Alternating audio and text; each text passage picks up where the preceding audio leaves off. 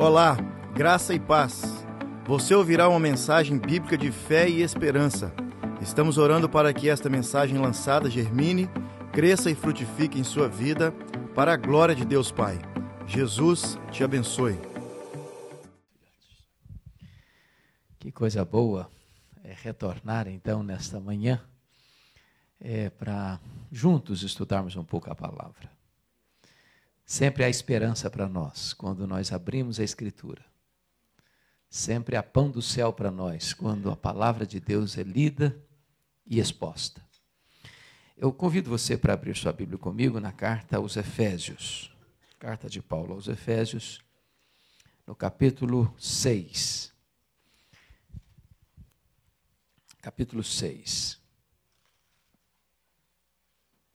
E nós vamos ler apenas um versículo. 6, versículo 4. E está escrito o seguinte: E vós, pais, não provoqueis vossos filhos a ira, mas criai-os na disciplina e na admoestação do Senhor. Temos gente solteira aqui? No caso ainda, gente solteira, tem solteira aqui? Temos alguns. Temos até as crianças entre nós. E eu li certa feita de que nós devemos começar a educar os nossos filhos 20 anos antes deles nascerem. Então as crianças estão incluídas. é, o que nós já somos agora, desde a mais tenra idade, e aprendemos, vai refletir lá na frente então a gente começa a se preparar agora mesmo. Eu quero conversar com vocês hoje sobre a nobre e difícil tarefa de educar filhos. Já começo dizendo que nenhum de nós aqui sabe tudo, aprendeu tudo e é mestre do assunto. Todos nós somos aprendizes. Todos nós estamos no caminho. Não tem receita de bolo, tem princípios. Tem princípios.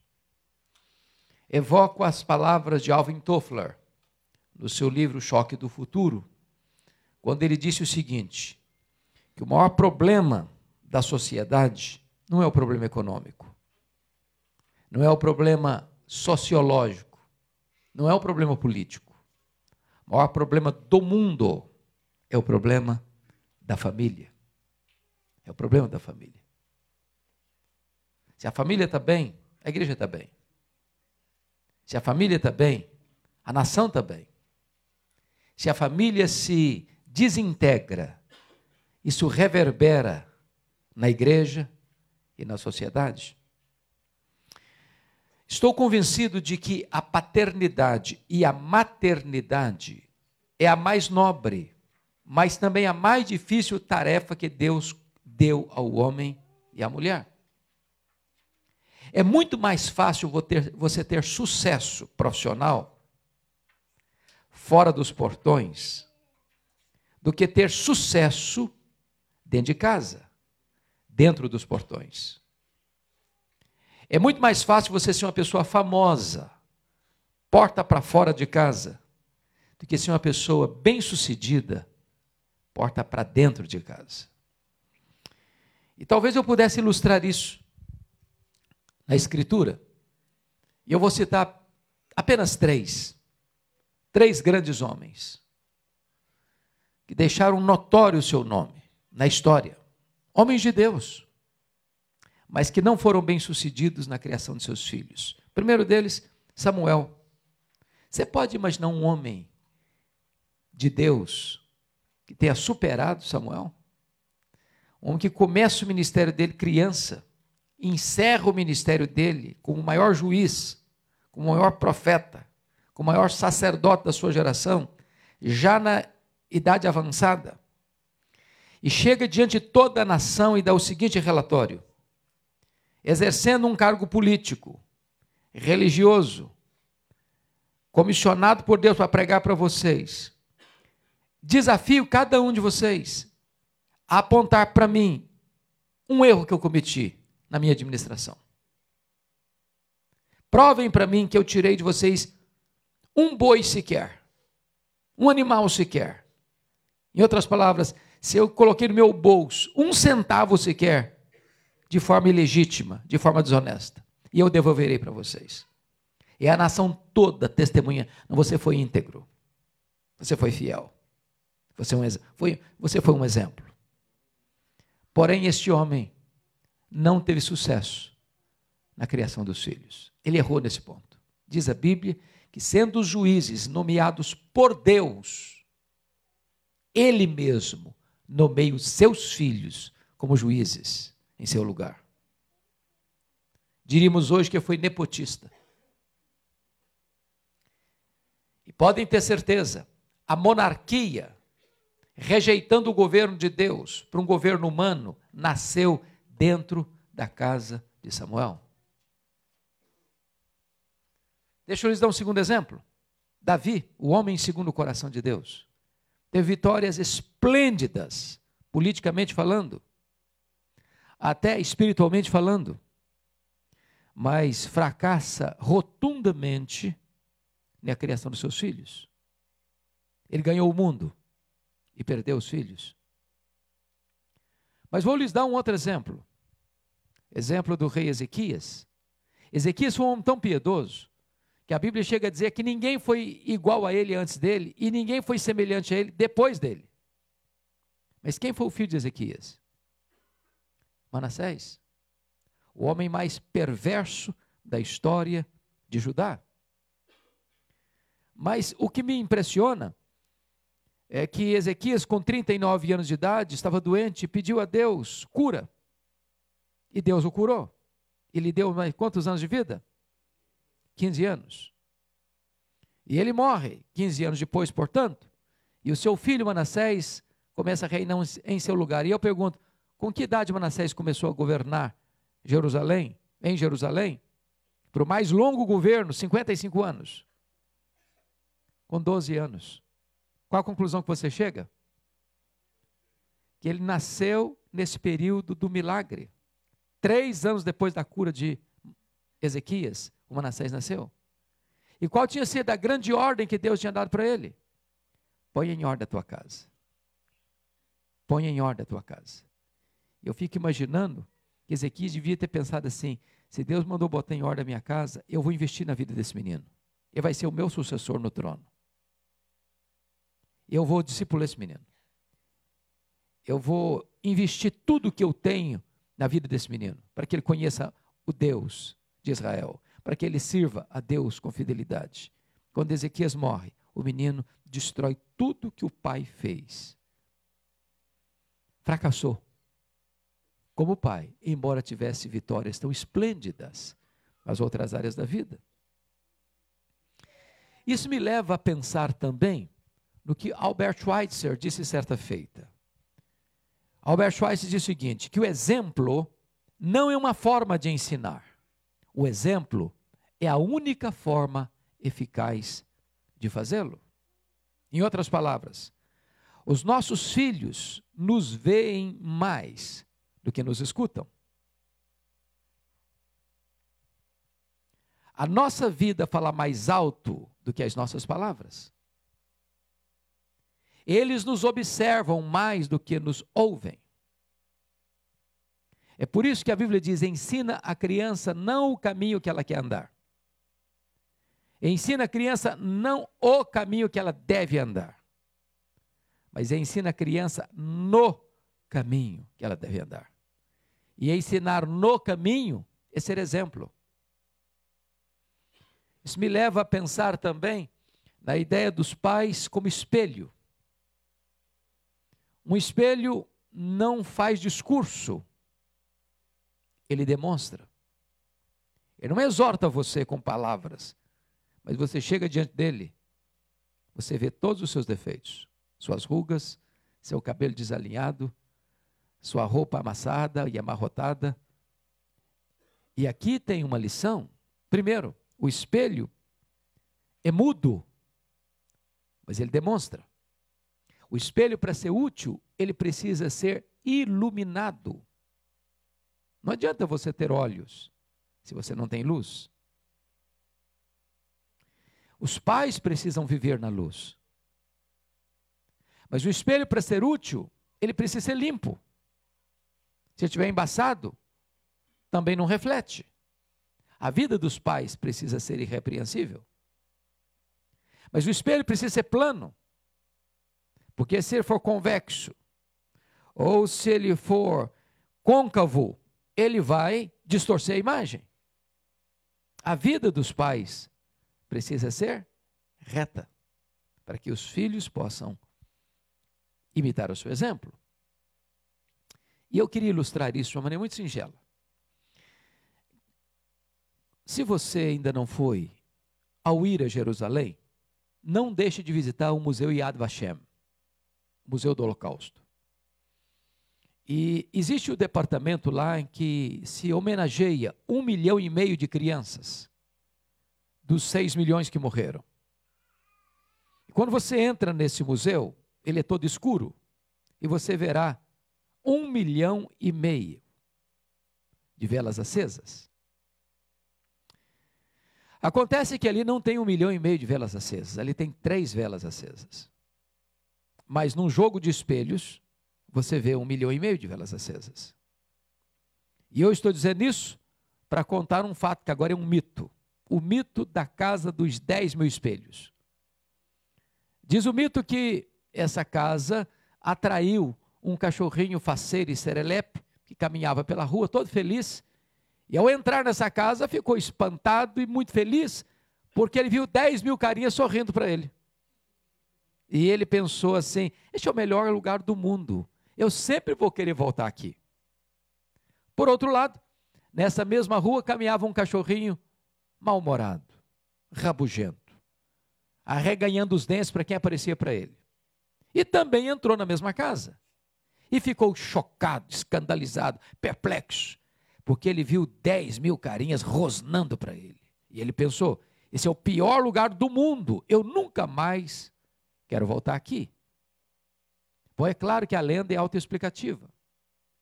Não reclame da sua família. Não reclame da sua casa. Ele está refletindo você. Você está vendo você mesmo refletido dentro da sua casa. Se você é uma pessoa bem-humorada, feliz, alegre, de bem com a vida, esse é o clima da sua casa. Se você é uma pessoa que murmura, que reclama, que está azedo, que está mal com a vida, a sua casa vai ter um clima pesado. Então, dito isto, eu queria agora é fazer um diagnóstico do problema para depois entrar no texto lido para oferecer o remédio para o problema. Então, qual é o diagnóstico que eu gostaria de levantar? Primeiro, é que criar filhos, como diz um livro, não é brincadeira. Mas por que não é brincadeira? Porque os nossos filhos não escutam apenas a nós. Lá no passado, talvez, os nossos pais, os nossos avós, os nossos bisavós tiveram mais sucesso do que nós, porque os filhos trabalhavam com eles, voltavam do trabalho com eles. Não tinha televisão, sentavam ao redor de um fogão de lenha ou de uma mesa para bater papo. Não havia mobilidade como nós temos hoje. Uma pessoa vivia, nascia, crescia e morria no seu lugarejo. O meu pai me contava as suas viagens quando eu era criança e eu entrava numa fantasia. Devia ser coisa assim longe. Sabe qual a viagem que ele fazia? 100 quilômetros.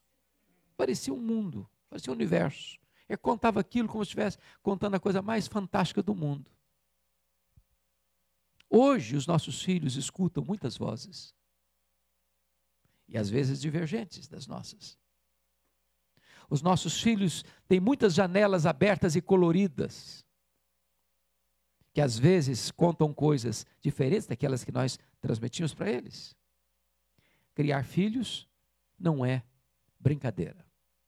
Segundo, Precisamos viver sempre a tensão dentro de casa entre o que se chama de urgente e importante. Eu li um livro quando estava fazendo o meu curso em Mississippi, The First Things First. As primeiras coisas primeiro.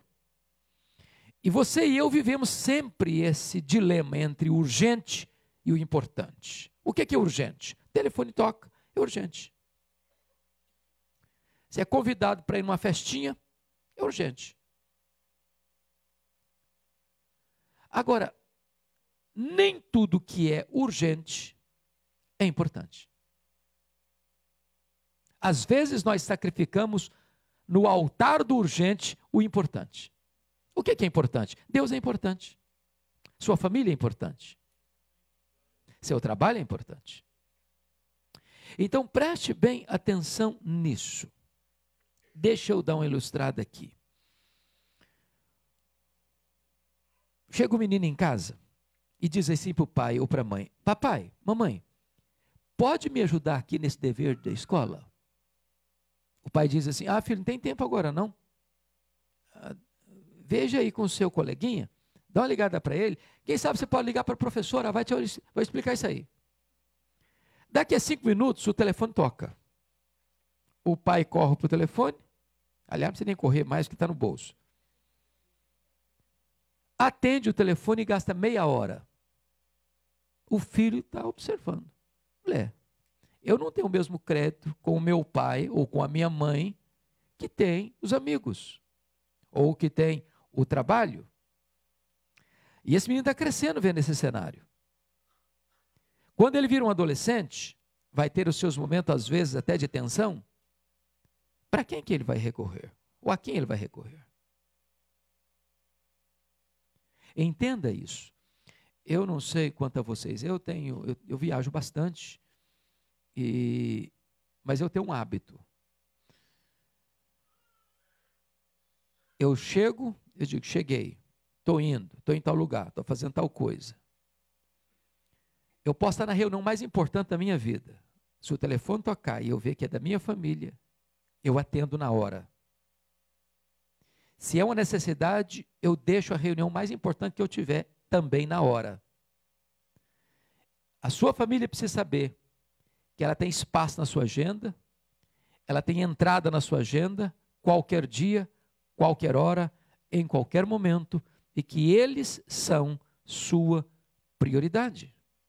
Não sacrifique no altar do urgente o que é importante.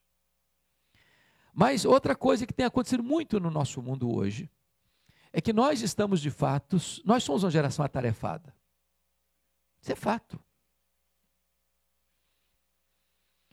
E muitas vezes nós queremos é,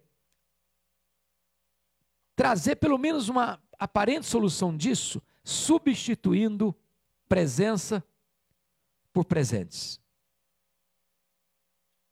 Nós somos a geração que tem muito facilidade de acesso aos bens de consumo.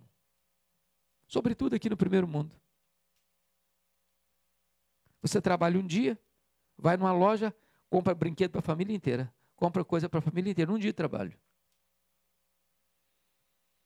Às vezes, lá na nossa infância, sobretudo alguns aqui como eu, Seni também, que viveu, nasceu numa região interiorana, rural, eu tive dois brinquedos de loja, um só. Nem fiquei assim traumatizado com isso.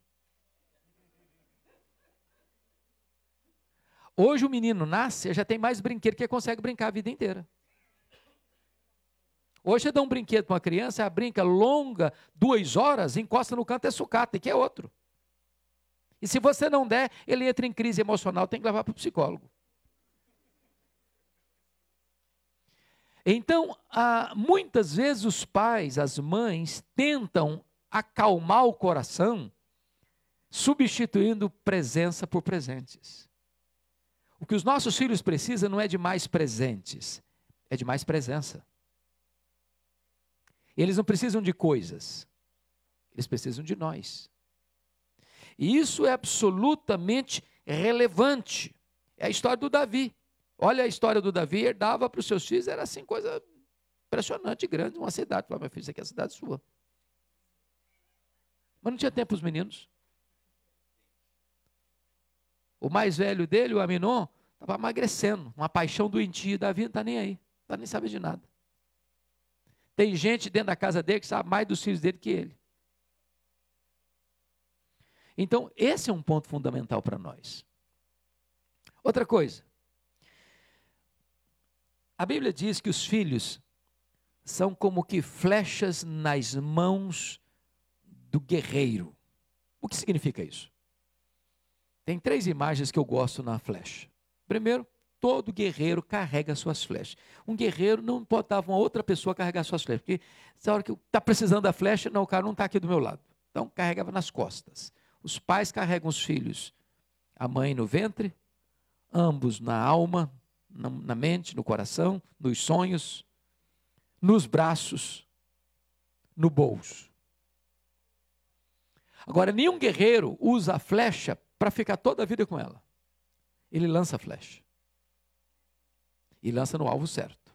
Em outras palavras, nós não criamos os nossos filhos para nós.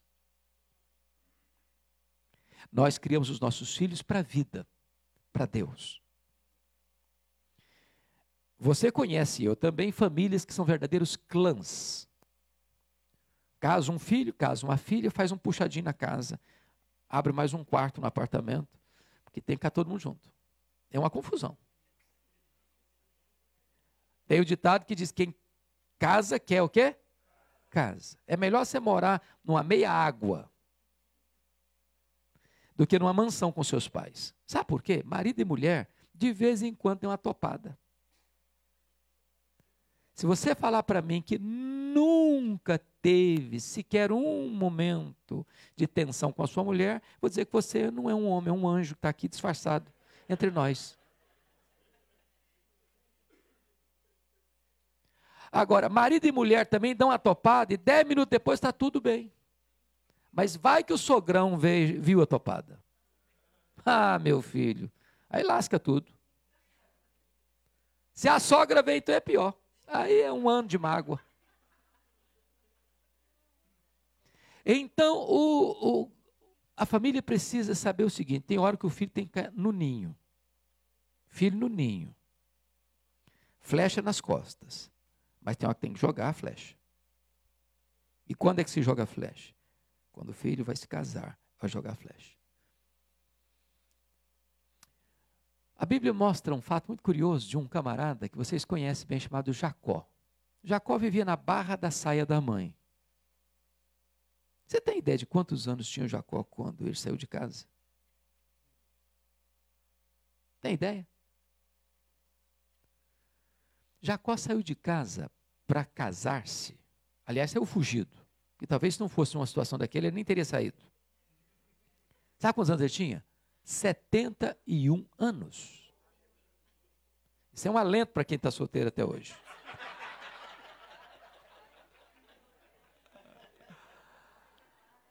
Aí você pode dizer, ah, pastor, o senhor está chutando. Estou não, estou chutando não. Eu vou dizer para você porque eu não estou chutando. O Jacó saiu de casa com 71 anos. Ficou em Padarã 20 anos, quando José nasceu. Então, 71 com 20 dá quanto? 91. Pois quando ele volta, que tem aquela experiência no Val de Jaboque, ele tinha 91 anos. Foi quando José nasceu. Com que idade José foi para o Egito? Vendido pelos seus irmãos. Quantos anos ele tinha? 17 anos. Agora você vai somar 91 com 17. Dá quanto? 108 anos. 108 anos. Pois é, quando o José foi levado para o Egito, o Jacó tinha 108 anos. Quanto tempo José ficou no Egito até levar sua família para lá? Treze anos sofrendo. Sete anos de fartura. Treze, sete, vinte. Dois anos de fome foi quando a família dele foi para lá. Então, 13 mais 7, 20 mais 2, 22. Quantos anos tinha o Jacó? 108 mais 22, 130. Foi a idade com que Jacó foi para o Egito, 130 anos. É claro que tem gente que joga a flecha muito tarde, né? Nos 71 anos o cara está meio madurão já. Né? Agora imagine você um menino assim de 40 anos, a mãe tem que fazer o prato dele. 40 anos, está encruado dentro de casa. Então tem hora de sair. Tem hora que é hora de ficar. Tem hora que é hora de sair. E sair é sair para constituir uma família. Outra coisa importante, irmãos, filhos, isso é muito importante, precisam de limites. Nós estamos vivendo uma geração onde os filhos estão mandando nos pais. Eu conheço casa que quem manda são os meninos. Aliás, li uma frase curiosa essa semana: a loucura é hereditária. Ela passa dos filhos para os pais.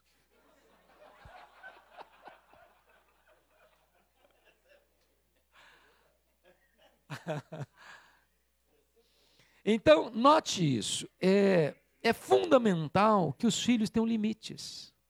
Eles precisam de limites. O que pode, o que não pode. Aonde vai e aonde não vai. Com quem vai e com quem não vai. Que hora sai, que hora chega. Filhos sem limites é um problema para eles mesmos e para os pais.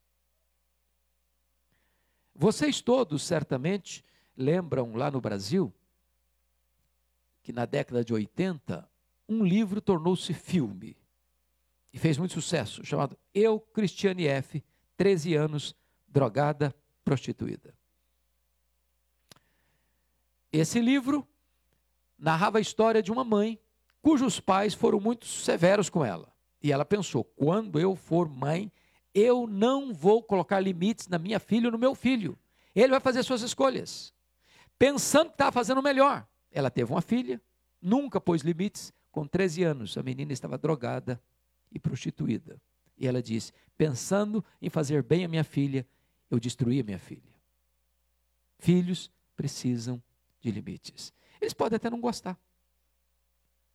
Por causa da nossa natureza pecaminosa, às vezes os filhos vão querer dar uma resistida. Às vezes vão até chorar. Às vezes vão até entrar emburrado para o quarto. Mas choro não mata filho, não. Não mata. Agora, falta de limites mata os filhos e destrói a família. Filhos precisam de limites. Outro diagnóstico. Notem comigo uma coisa. Os pais precisam ser flexíveis. Os pais não podem negociar o inegociável os pais precisam negociar o negociável. Deixa eu ilustrar isso. Eu estive há alguns anos, há uns dois, três anos, na Sears Tower, em Chicago. Então, o maior prédio na época dos Estados Unidos, com 110 andares, 443 metros. Eu estava lá no topo, e lá em cima, balança. E por que balança? Para não quebrar. Você vai passar, por exemplo, numa ponte, um viaduto. Se para o carro em cima do viaduto, lá em cima, você percebe que trepida, balança. Por que balança? Para não quebrar.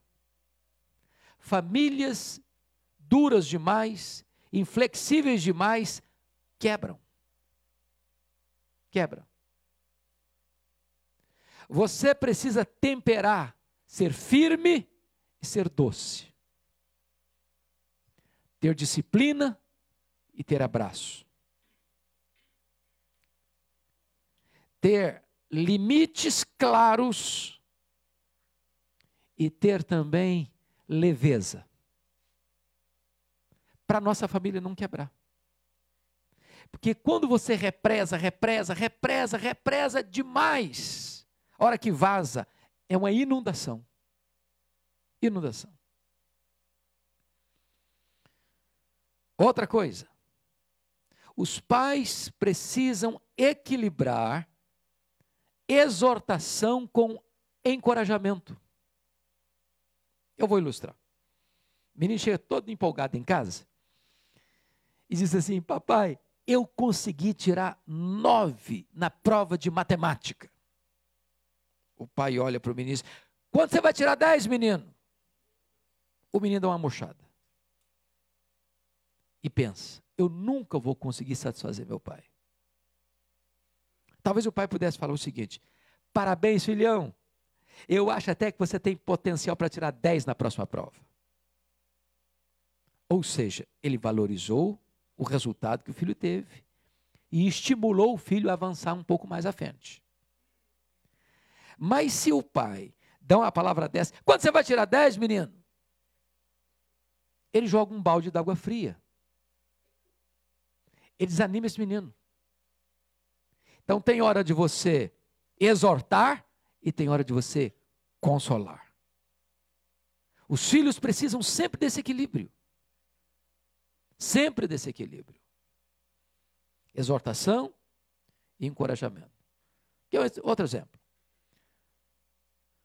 Às vezes você chega no quarto do menino adolescente, parece que passou um tsunami por lá. Aí você grita, menino bagunceiro, vem aqui. Não, você não, você não resolveu o problema. O que está bagunçado é o quarto. É o quarto. Se você diz que ele é um menino bagunceiro, você está atingindo a honra dele, a pessoa dele. Você pode dizer, filho, vem cá. Esse quarto não combina com você. Esse quarto precisa ser arrumado, porque você vai ter que estudar aqui, você vai ter que dormir aqui. Aí você, em vez de atingir a pessoa, você atingiu o problema.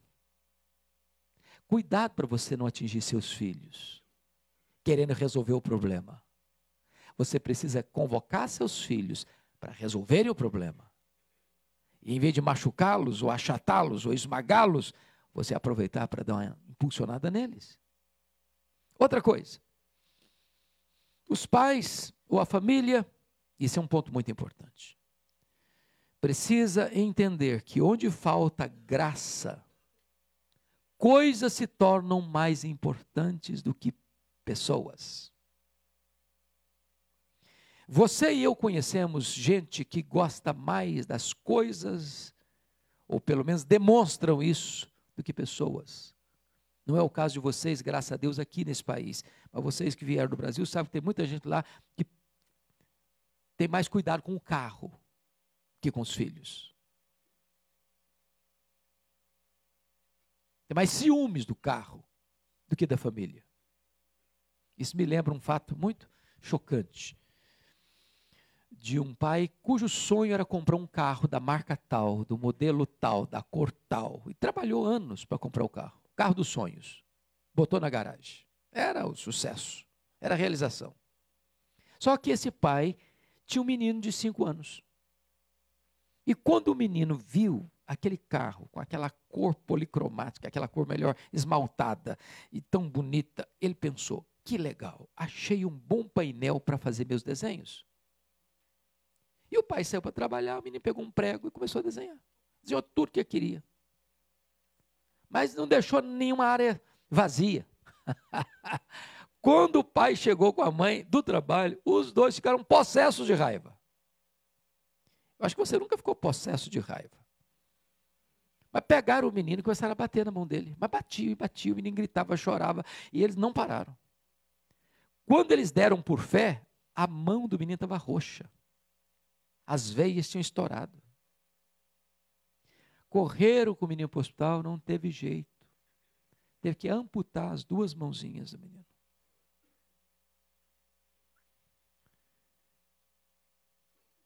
E quando os pais chegaram no dia seguinte, o menino estava com as duas mãos amputadas. O menino levantou os dois cotocos de mão para os pais, dizendo: Papai e mamãe, eu nunca mais vou riscar o carro de vocês. Onde falta graça, coisas se tornam mais importantes do que pessoas. Entenda isso. Pessoas valem mais. Pessoas contam. Bens materiais você ganha, você perde, você torna a ganhar de novo. Mas você não pode perder sua família, seus filhos. Eles são muito importantes. Absolutamente importantes. São prioridade. A família onde falta graça, o perdão não é exercido. Irmãos, é uma coisa impressionante, mas tem muitas famílias disfuncionais, inclusive dentro da igreja. Há muitas famílias, inclusive dentro da igreja, onde as pessoas estão lá morando debaixo do mesmo teto, mas não falam umas com as outras. Não conversam. E quando a pessoa tem mágoa no coração, ela, ela está numa situação tão triste, porque guardar mágoa no coração é querer tomar um copo de veneno pensando que o outro é quem vai morrer. Você fere a você mesmo querendo atingir a pessoa. Deixa eu ilustrar isso. Um dia um menino chegou da escola com muita raiva, porque tinha sofrido bullying na escola, os coleguinhas. E ele chegou muito irritado. Ele falou: Papai, eu estou com muita raiva dos, da minha turma, dos meus colegas. É mesmo, meu filho? E teve um lá que me machucou, que me humilhou, que falou um monte de coisa de mim, e eu saí de lá humilhado hoje. Falou: oh, Meu filho, você tem que perdoar seu coleguinha, você vai voltar para lá amanhã, você tem que conviver com ele. Perdoa o seu colega. Falei: Não perdoou, não. Não, meu filho, você tem que perdoar. Mas não vou perdoar, não, pai. Estou com raiva mesmo. Ó, oh, pai, tá bom. Então vamos fazer o seguinte. Vamos lá para o quintal. Vou estender um lençol aqui, filho, branquinho. Eu vou pegar lá na churrasqueira um saco de carvão. Você vai fazer de conta que aquele lençol é o seu coleguinha. Você está com mais raiva.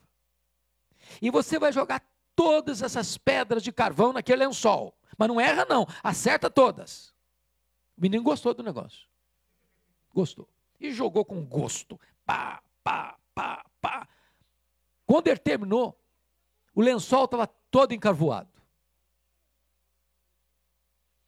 O pai disse: Agora vem cá, filho. Pegou o menino, levou diante um espelho. Disse: Agora dá uma olhadinha em você. O menino estava mais encarvoado que o lençol. O pai disse: Está vendo aí, filho? Quando você guarda maga, quando você machuca as pessoas e joga suas farpas nas pessoas, você se fere mais que o outro. Não tem como você ficar com mágoas sem você mesmo ser atingido. Onde falta graça, não tem perdão, não tem recomeço. Família é lugar de cura, família é lugar de perdão, família é lugar de recomeço. Então, dito isto, eu gostaria de agora oferecer o remédio diante desse diagnóstico. E agora nós vamos voltar para o texto de Efésios 6,4. E vós, pais, não provoqueis os vossos filhos a ira, mas criai-os na disciplina, na demonstração do Senhor. Aí você percebe que tem, primeiro, uma exortação negativa. E vós, pais, não provoqueis vossos filhos a ira. Olha que coisa interessante. Mas por que Paulo está falando isso? Na época que Paulo escreveu esse texto, existia o regime do pater potestas. O pai, na época, lá no Império Romano, tinha pleno e total direito sobre os filhos, de bater, de escravizar, até de aplicar a pena capital. Paulo está aqui é, exaltando ainda mais a autoridade dos pais. Ele estava fazendo o quê? Limitando essa autoridade. Dizendo, cuidado, pai, você não pode tudo, não. E a primeira coisa que você precisa ter entendimento é que você não pode provocar seus filhos a ira. E como é que um pai provoca o filho a ira? Primeiro, quando ele fala uma coisa e vive outra. Quando ele diz assim: Nós temos que ser honestos aqui nessa casa. Você precisa aprender integridade, meu filho.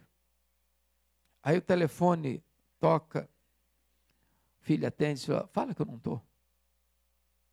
Aí o menino, não estou entendendo. Ele me ensinou que eu tenho que ser verdadeiro. Agora está dizendo que ele não está? Quando ele está? Que negócio é esse? Esse tipo de postura, de falar uma coisa e viver outra, provoca os filhos a ira. Falta de consistência, falta de coerência, falta de integridade na educação. É por isso que a Bíblia diz assim: Estas palavras que hoje eu te ordeno, que palavras? Ouve, pois, ó Israel, amarás o Senhor teu Deus de todo o teu coração, de toda a tua alma, de todo o teu entendimento. Estas palavras estarão no teu coração, e tu as inculcarás aos teus filhos. Em outras palavras, não tem como você inculcar no outro se você não está vivendo aquilo que você está passando. Este é o princípio. Segundo, os pais provocam os filhos a ira quando tem favoritismo ou preferência. Eu, nós falamos ontem lá para as mulheres, no chá das mulheres, um pouquinho desse assunto. Os filhos não são iguais, não é verdade? Quem tem mais de um filho aqui? Dois, três, quatro? A maioria aqui. Então o que, que acontece? Os nossos filhos nasceram do mesmo ventre, do mesmo pai, na mesma casa, a mesma instrução, mas eles são diferentes. Tem filho que você precisa dar uma bronca nele para te escutar. Tem outro que você basta dar uma olhada nele, já se derrete.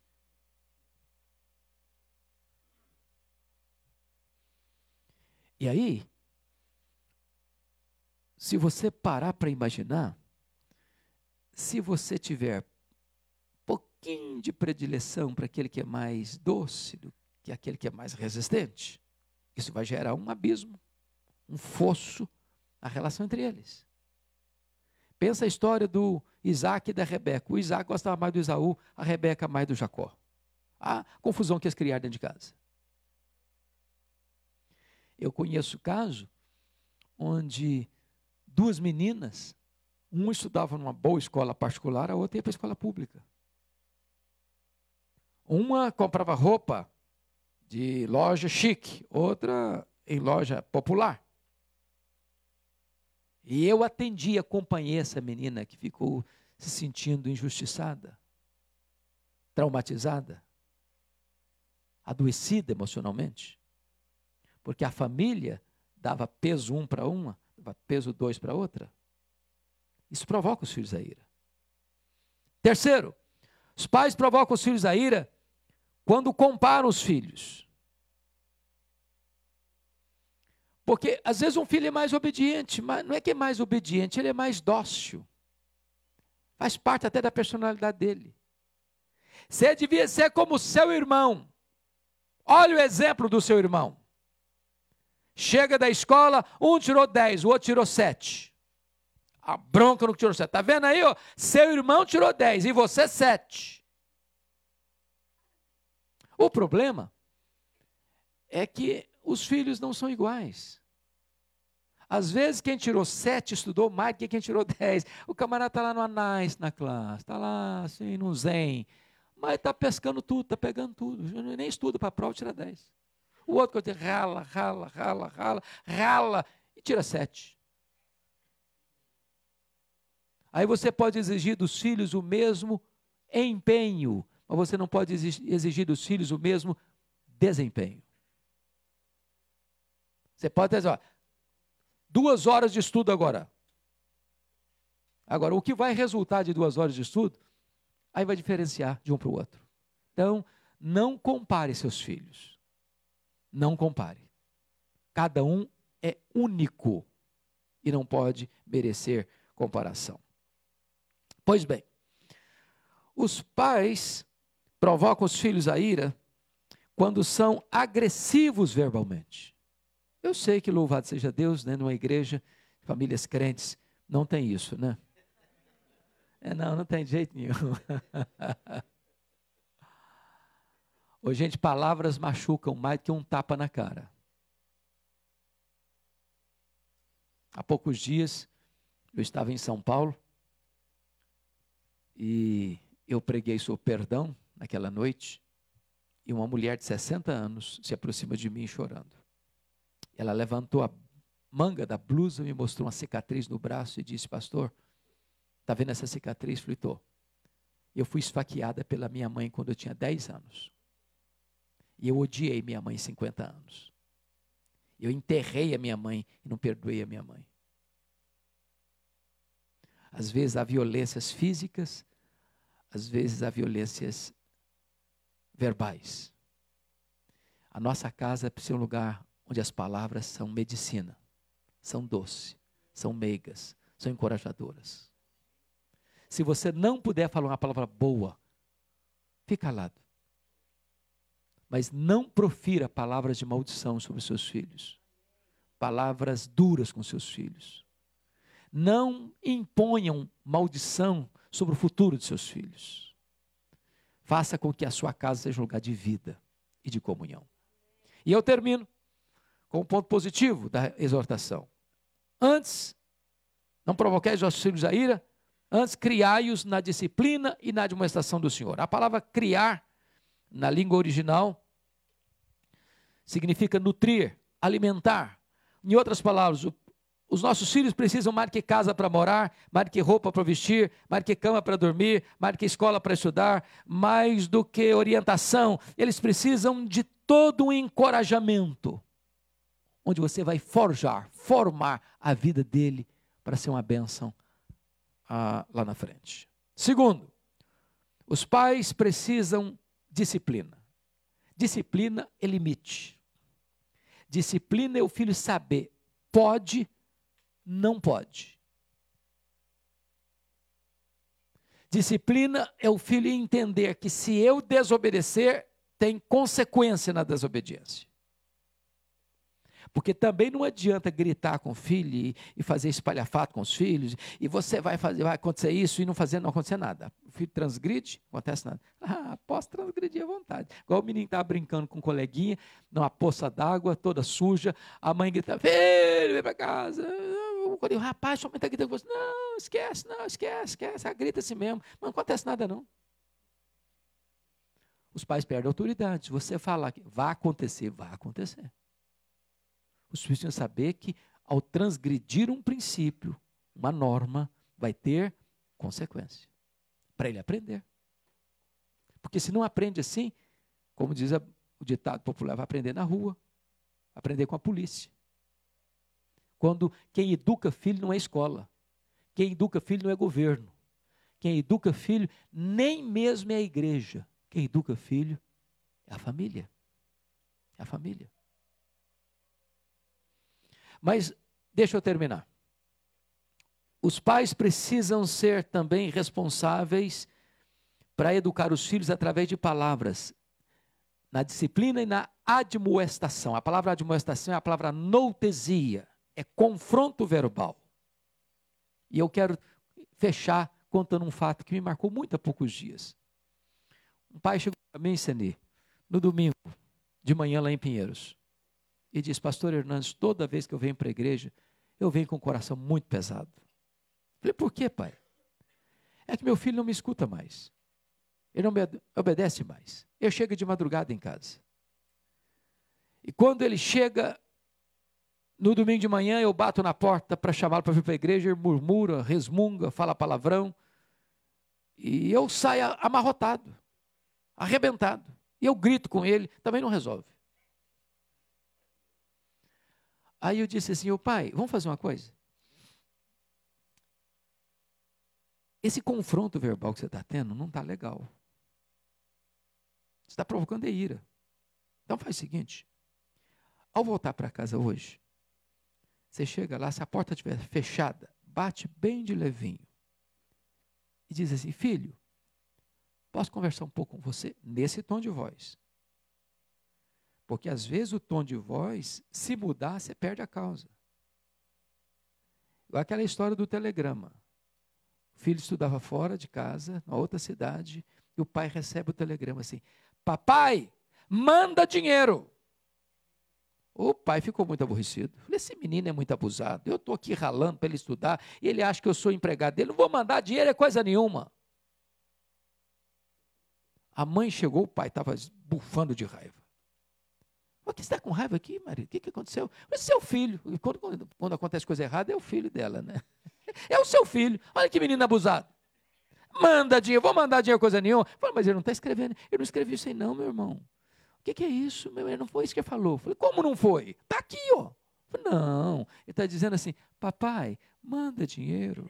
Ah, se é desse jeito, eu mando, mas. É, quer dizer, o texto era o mesmo, depende da entonação da voz.